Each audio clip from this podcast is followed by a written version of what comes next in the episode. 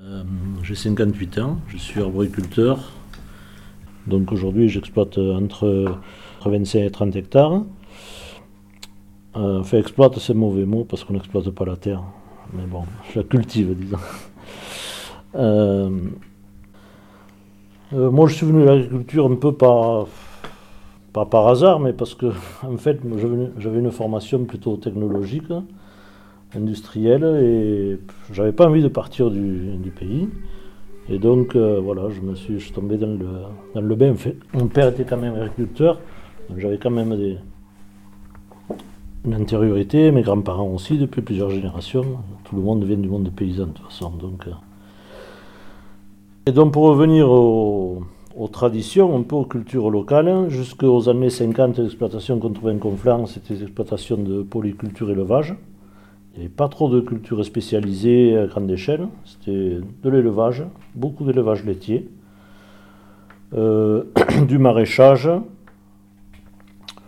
quelques fruitiers, notamment dans les vallées euh, perpendiculaires à la vallée de la Tête, surtout la vallée de la Rodja et de la Castellane, où il y avait beaucoup de pommiers. C'était des vallées où il y avait un potentiel. Alors, la Rodja et le Cadi, hein. il y a les deux vallées là, parallèles, qui remontent l'une sur euh, Casteil et l'autre sur Saor.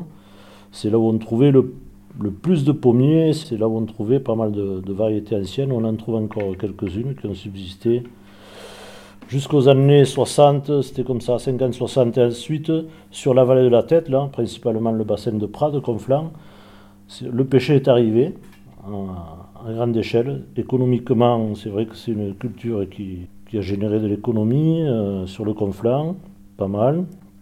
Ça a continué à se développer, le pêcher, jusqu'aux années 2000 à peu près, 2000-2005, ça a connu le développement. Et ensuite est arrivé un virus qui s'appelle la charca, qui, est en train de décimer complètement le verger de, pêcher. Au-delà de ce problème sanitaire qui est très grave, il y a eu les crises économiques, parce que quand on est sur un marché, pas mondial mais européen, eh bien, on est concurrencé de toutes parts. Bon. Ça a fait que ça affaiblit les exploitations économiquement, donc le pêcher s'est arraché. Il n'y a pas eu de succession parce qu'on n'attire pas les mouches avec du vinaigre. Donc, euh, quand les jeunes ils entendent dire que ça va pas, ça va pas, ça va pas, ils s'installent pas.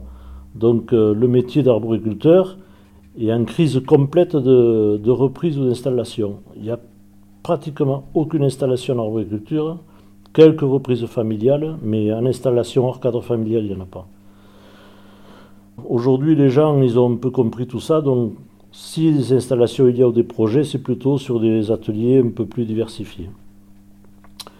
Et donc pour revenir à la pomme dans tout ça, la pomme s'était abandonnée sur la vallée de la, sur le bassin du Conflans, vallée de la Tête là, et sur les vallées perpendiculaires euh, Castellane et Rodja, Cadi, jusqu'aux années 80, ça a subsisté, mais il n'y a pas eu de verger planté depuis peut-être 1960. Donc l'arboriculture, c'est comme tout, quand on ne le renouvelle pas à un moment donné, ça s'éteint, ça s'essouffle et ça perd de son potentiel. Sur la vallée de, ne serait-ce que de la Rodja, de Villefranche à Sahor, des vergers de pommiers, aujourd'hui, on n'en voit pas beaucoup. Le reste, c'est des maisons, c'est du béton de partout. Il devait se produire, le chiffre sous réserve, mais plus de 2000 tonnes de pommes, ne serait-ce que dans la vallée de la Rodja. Dans la vallée du Cadi autant, sur la Castellane autant. Donc sur trois vallées, il y a au moins 6000 tonnes de pommes qui se produisent, avec une reconnaissance, je ne dirais pas internationale, quoique, au moins française. Les gens, les grossistes parisiens venaient acheter des pommes de la vallée de la Rodja, la rainette du Canada, surtout la rainette blanche. La coquette, c'est une variété, elle ne pas, nous appartient pas, on en trouve ailleurs sous d'autres noms. Mais c'est une variété qui était quand même répandue. Et euh, elle était très prisée en Afrique du Nord pendant la colonisation, voilà, on en a eu, c'est dommage que le micro ne filme pas.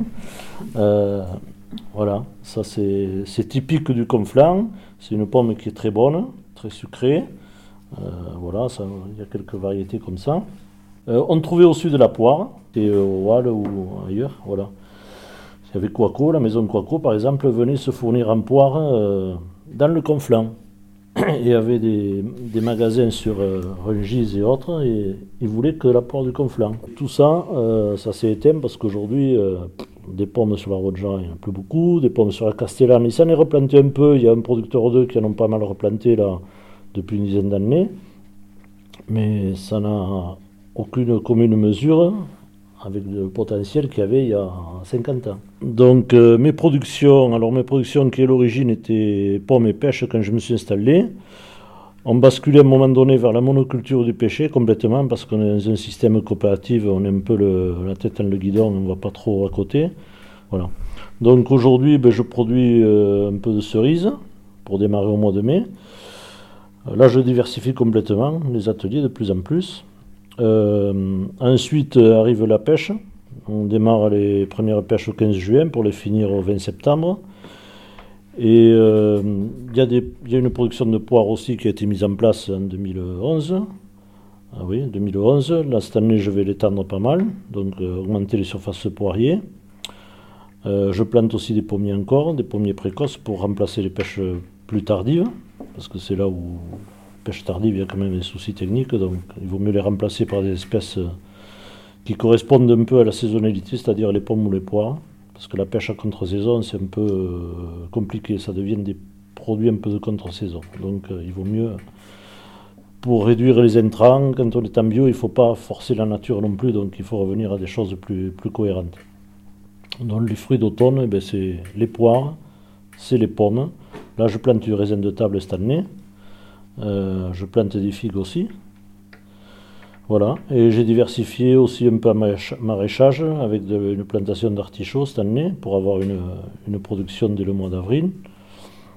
Et ensuite, je vais, je vais mettre en place une, parcelle d'asperges pour aussi démarrer des récoltes de bonheur. L'intérêt, c'est de produire un peu, un peu tout le temps. Moi, depuis 7-8 euh, ans, je revis entre ma conversion au bio je te jure, hein, c'est l'effet que ça me fait. Entre ma conversion au bio euh, et ensuite ma maîtrise de la commercialisation, j'ai l'impression de me réinstaller. J'ai l'impression de revivre, euh, de me reprojeter 20 euh, ans en arrière. Voilà, je revis.